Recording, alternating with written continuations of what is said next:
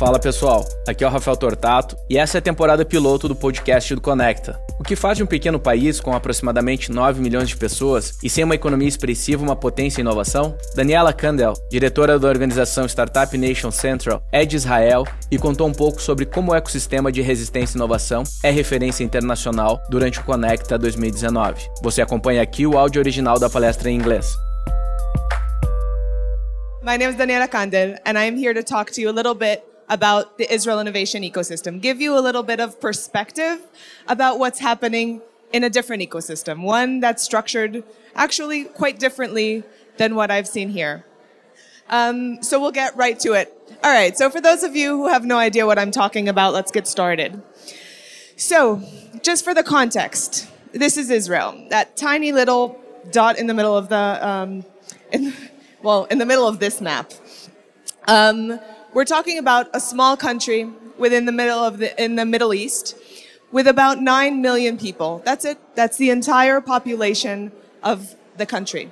And when you talk about the workforce, those who are actually holding jobs and employment, it's around 4 million people. When we talk about the high tech ecosystem, startups, what we're talking about here today, the reason we're all gathered here, it's actually only 300,000 people who are creating the buzz and the success stories that hopefully you are hearing here as well. But most importantly, it's, we need to understand, and I need you all to understand before I go any further, is that Israel is a very small and secluded market, which means that we have no local market. Compared to Brazil, you have a huge market, many states, Israel, in geography, I learned, is about a tenth of Paraná state. Tiny. So, no local market. Now, this is extremely important because our high tech ecosystem is 8% of employment, 15% of our GDP, and 50% of our export. Now, just to talk about what is an ecosystem, right? We're talking about startups and innovation. There are two main parts of this. The first is the startup side, the entrepreneurship side. What is entrepreneurship? It's the ability to take an idea and bring it into the market, right? To grow a company, to scale it in the market, to understand your clients and build a business, a sustainable business around that. So in that, Israel has been historically ranked very high.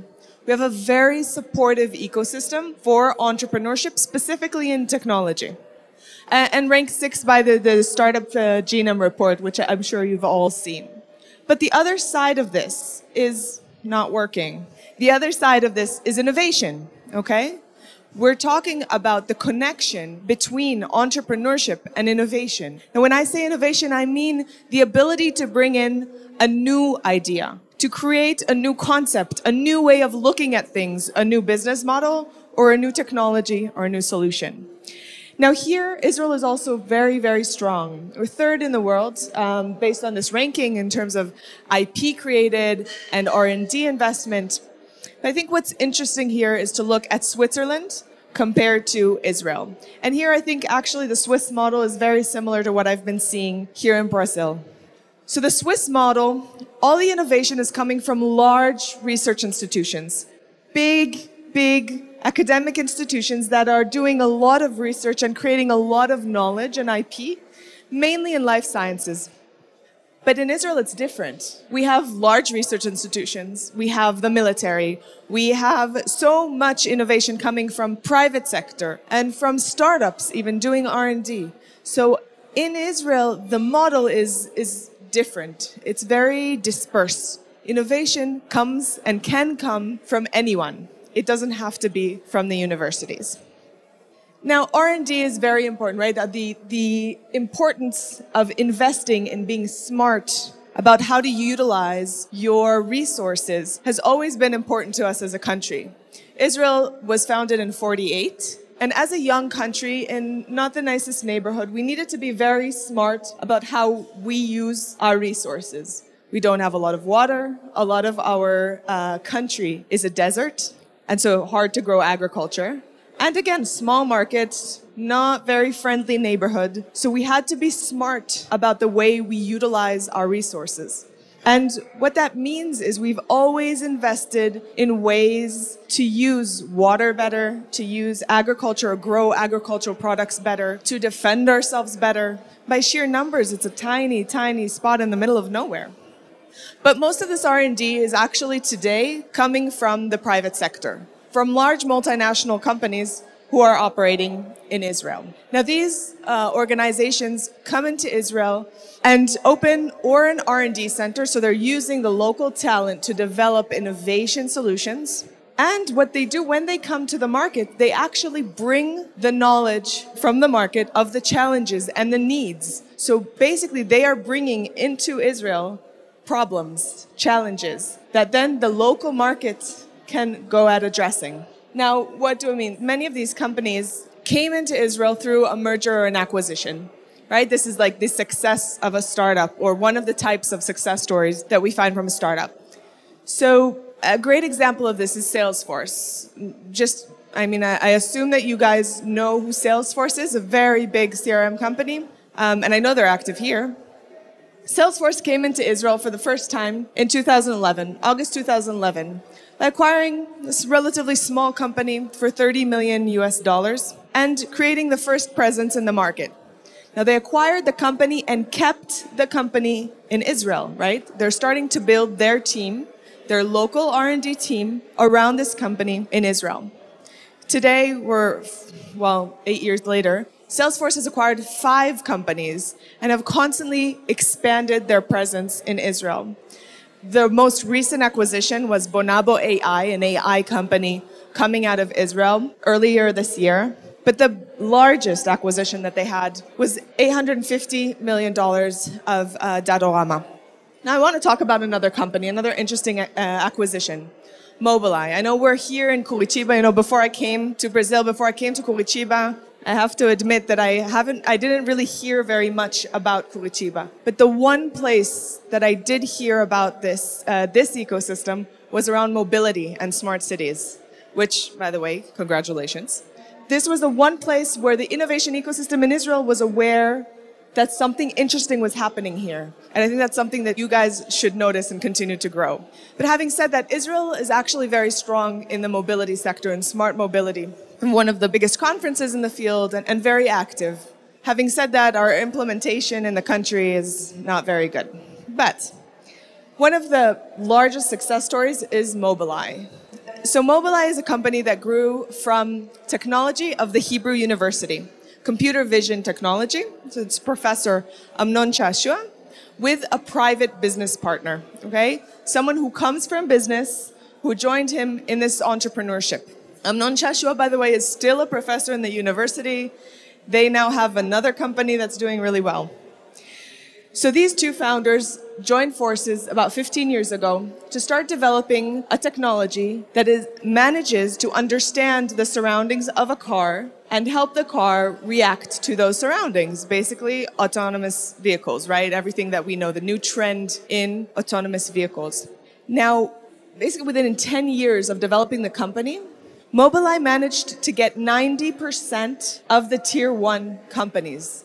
They were working with 90% of the tier one market. When you think about it, not directly with the OEMs, but with tier one. But they had a huge market share, and I'm assure you that definitely none of you had heard of them then.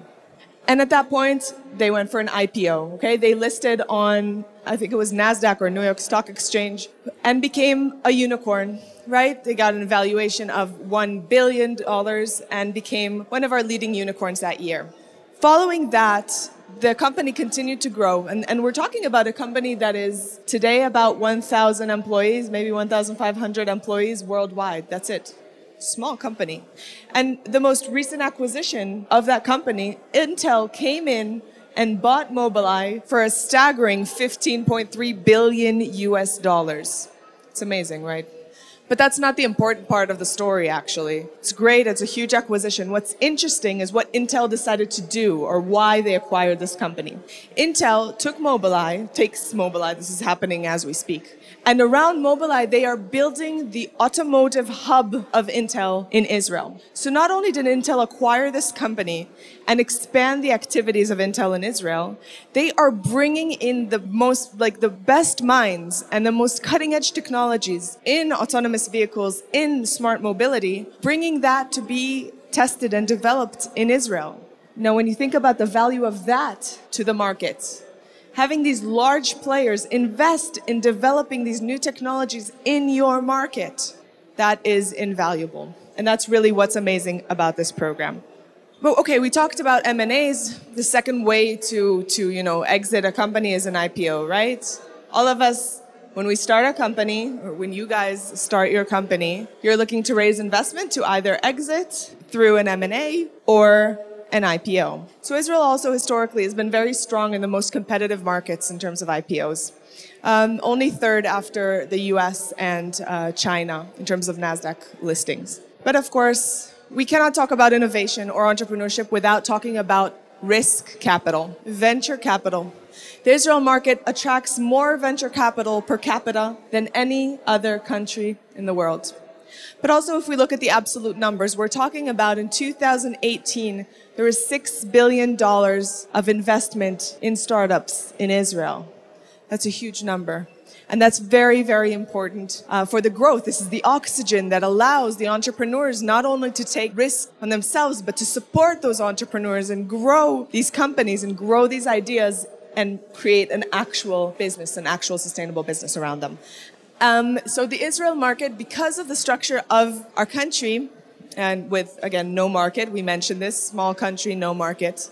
There's so much so that sometimes even the POC or the MVP, you know, the proof, the initial proof of concept for Israeli companies will sometimes happen abroad with an international company, which is crazy if you think about it. Luckily, you have a good market. You can test your technologies here in the market. In Israel, sometimes we're not so lucky. So it is very much in the early stage. The VC industry is very heavy on the early stage because in later stage, companies move on and get investment from other markets to expand to those markets. Now, a snapshot of the ecosystem. What do we look? What is the structure of the Israel ecosystem, or honestly, of every ecosystem? So you have the universities. Universities are very important in every market, right? They have two hats. One hat they are training each and every one of us, making us the talented people and the capable people that can go on, build companies, build technologies, and create innovation and the business models as well. But the universities have another hat, right? Almost all universities do research. I know here the universities are very highly rated in publications, right? They're creating a lot of innovation. What uh, we have in Israel is they're creating a lot of IP, listed IP. Not only innovation um, and publications, but also commercializable knowledge.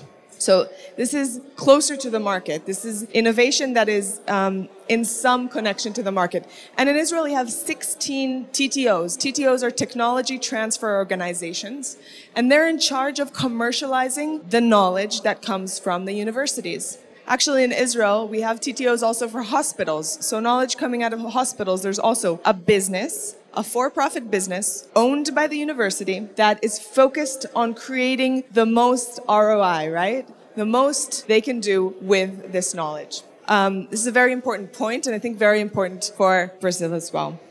Furthermore, we talked about the corporates. The corporates are very important to the market. They bring to Israel specifically, the multinationals bring knowledge about what are the market needs, what is happening around the world, what kind of innovation do we actually need. In this case, in, in here in Brazil, you have large organizations, large corporates, which I've met some, and you understand the market much better than we do. That's why in Israel, the entrepreneurship is mainly aimed at a B2B model we almost always work, and you can see the investments going up in these, in these fields, in the B2B models specifically. Because we don't have the access to create B2C models, not enough. Our uh, opportunities are through these multinational organizations. we've of course, talked about the venture capital funds, right?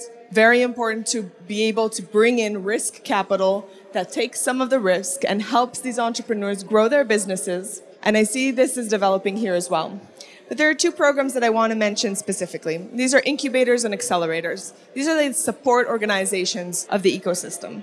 Accelerators in Israel are relatively short programs, four months usually, up to four months. Non-profit, they don't make an investment in the company, they don't take equity from the company. They are there to support the business growth of that company, to make them client ready or investor ready, depending on the stage. There are accelerators from very early stage all the way to scaling or even global, um, global access programs. On the other hand, the incubation programs in Israel, these are quite interesting, I think, because incubation programs in Israel are focused on deep technologies, complex technologies, the places where the technological risk is very, very high still. These are two year programs, and they're actually funded, 85% of the funding is from the government, from the Israel Innovation Authority. Now, what happens in these programs is they take, they're focused in these two years to take the technological risk and reduce it so that at the end of the program, the entrepreneurs or these startups or these technologies are ready for a fully private round of investment. Now, these programs are, are, very interesting programs because they're quite unique. This is the government saying, we understand, we want deep technologies to be developed in the markets, prioritizing those technologies, but always working with a private partner, always with a private partner on the investment. So government never makes the investment decisions. And so these programs do invest seed funding. They do invest in the company's money for the development of those technologies and for the initial stages of growth. And all this is what supports over, well, 6,300 innovation driven companies from startups from different stages, from very early stage and all the way to late stage.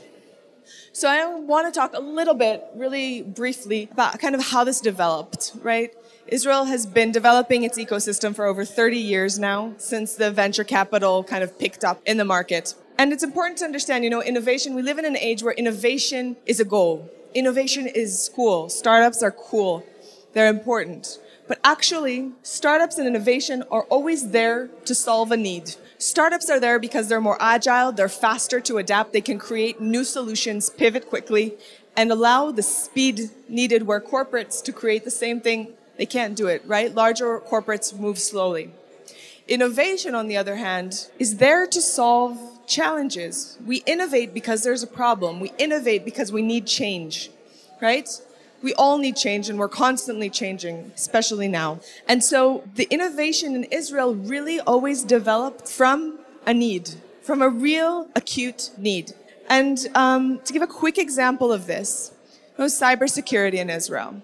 Uh, cybersecurity is one of the strongest fields in our market. I think we have like 10% of the global market in cybersecurity solutions, which is crazy for, remember, 9 million people, tiny country. Why? Because Israel is attacked more times than any other country in the world, every single day, every single hour.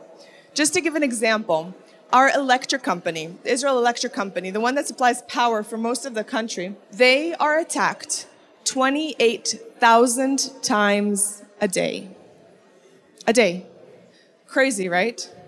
Well, you have to evolve to be able to cope with that magnitude of attacks. So we had to understand how to manage our cybersecurity. Not only be able to identify these, but also prioritize them, manage them. 28,000 is a crazy number. And so these technologies were developed out of necessity. Nothing else to do. You have to develop them. And then they were implemented in Israel, right? They're being used to defend our infrastructure, to defend our personal, our personal accounts, our banking system. And now they're actually proven, right? They're proven. We had a need, we had a challenge, solutions were developed, implemented, and now there's proof that they work. And so no wonder you see other markets dealing with similar problems. Cybercrime is going up. Cyber risks are harder to evaluate. I'm not a cyber expert. All I know is every time I talk to a cyber expert, you know, I get a little bit more nervous and stop using my phone for a few days. So in a world where this is more important, you know, we just had to deal with it first. You know, it's a good side and a bad side to that, right? And so, and so really, the global scale came after we actually solved a real problem in our market. But then there's a second phase. There's a second phase of innovation that is happening now in Israel, which is actually very interesting. Because our innovation is very much based on technology, on the technological capabilities that we have developed to uh, address these challenges suddenly these technologies are interesting or relevant for other challenges, for other industries, for other people's problems, maybe. And so the second most strongest sector in Israel is actually fintech. Okay, financial technologies. Now, I, know most of you don't know Israel very well, but Israel is in no way a financial capital of anything. Not a regional hub. We barely have a financial market. Like, really, our banking system is. Uh, um, so, so it's not because we understand the market and we had the challenge. No, no, no, unfortunately not. But what happened is large, um, large banks, insurers, large financial institutions started coming to Israel for the cyber solutions, right? The proved solutions, the, the, the solutions that existed. And found that as the more they share additional challenges from their from their main activity, from their finance activity, in their insurance activity, in their banking activity, suddenly the market was responding with relevant solutions. The market was adapting to the new challenges that these players were bringing in. And that's why I, I, talked at the beginning about the multinationals. The multinationals, these corporates, understand the market, understand their needs, understand the structure and who pays for what. Very important in any business model, right?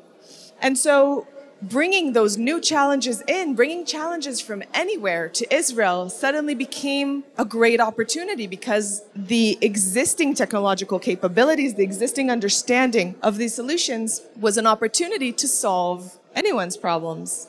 And so we see fintech solutions developing in Israel, again, the second strongest sector in the market. But we also see industry, industry 4.0 now, again, just, just to make sure that you're, Israel does not have any industry, tiny market, no industrial anything, really. And yet solutions and predictive maintenance and, and, and streamlining production, they're all being developed because of the core competence, the core technologies that were developed in the market. And so what we see is a diversity, a diversity in the types of solutions that are being developed in the market, from agriculture to water to cyber to fintech to industry 4.0, you name it and it exists. If it's more technological based, it's more sector based. Any player bringing in these challenges can find someone because our market is extremely opportunistic, extremely our entrepreneurs are thinking what does the world need? Not our market. What do global markets need? What are they looking for? Once we feel that we understand a little bit, you'll see companies being developed for that field. All right, Startup Nation is a book that was created, and, and, actually, I found out that it was translated into Portuguese. It actually talks about the, the, the story of the development of innovation and entrepreneurship in Israel, trying to understand what the core reasons were. Why was this why was this developed in Israel in the middle of nowhere with no apparent real reason? And it talks about four main reasons for this, uh, for this development. The first is immigration. You know, um, when we think of immigrants, you know, the, the ability to immig- immigrate from a, to a new country, think about it. It is a little entrepreneurial, right? The characteristics of someone who is willing to take their life and move it to a completely new place, a completely new culture, a completely new market, learn the new rules, understand the new the new uh, um, situation. Being ready to take that risk and do that is quite entrepreneurial, right? I, I think you can agree with me. But furthermore, when you think about it, Israel is a country of immigrants. We say that there's about 70 different nationalities represented in the country. Now, just to give kind of a personal example, because I think this really represents us really well, we have living, active connections with different global markets. So my background, I was born in the US to Israeli Israeli parents, but I was born in the US. My father's side is Russian. I still have family in Russia. My mother's side is um, German and Hungarian. I don't have any family in Hungary, although the culture is quite similar, uh, quite close to me. Uh, but I do have friends in Germany. My partner is Colombian by origin. His family still lives in Colombia, and his background is Turkish, and also I think there's a little Russian in there. And that, I mean, this is normal, okay? This this complete chaos of different cultures all slapped into one. It's normal, right? And you add my dog. My dog is like an African breed, so. Um, when you when you look at it, this is normal. My story is normal. I'm not some sort of weird uh, example in the market. But I actually have understanding of these different cultures. I have a connection to these different cultures. And when we think about it, business is about personal interaction. It's about building trust. It's about being able to relate to one another, start that conversation, build the trust, build a partnership. And in our country, we're able to do that much easier. Like it's easier because there are so many living, breathing connections to other countries, to other cultures, to other people. I think that's a very uh, uh, interesting point in, in, our development. The second part of it is um, government support. The Israeli government has been supporting the ecosystem in a very smart, very uh, careful way. So the average entrepreneur, you would ask him, What is the government doing for you? Likely say, Staying out of my way, thank you very much, leave me alone. But in specific places like the incubation programs, the government is coming into the places where they're needed, where the risk is very high, uh, where the challenges are, are more severe, where the sector is still developing. And, and the incubation example is a great one, but even more so, the incubators uh, in Israel, the program was actually created to absorb the wave of immigration that came in the 90s from former Soviet Union. So the program was actually first just providing a safe structure, a safe environment for people from a different culture, speaking a different language, to create economic value and to build companies. And over the years, this program has evolved. The government has managed to change that program. Now, I'm not saying our government is, is, is evolving or changing, just in innovation in this specific field, they managed to be a bit smarter because they're reinventing the way they work based on what the market needs, based on how the market is evolving. And I think that's very interesting. The second part is in 92, the government started the Yozma program. The Yozma program basically jump started the Israel um, VC industry. They brought a lot, it injected capital, risk capital into the market and is what really started our uh, development today. So, what happened was the government basically offered matching funds to 10 international venture capitalists to come in, create a local VC, and start investing, start investing in Israel. And some of those funds that started back then with Yozma are today on their ninth, ninth fund in Israel, still investing, still active, and still growing in the market. Um, assume that I was introduced as a soldier, or at least I told I was told that I would be. So Israel Defense Forces, the IDF, is extremely important in our culture. We all, men and women, at the age of 18, go to the army for two to three years.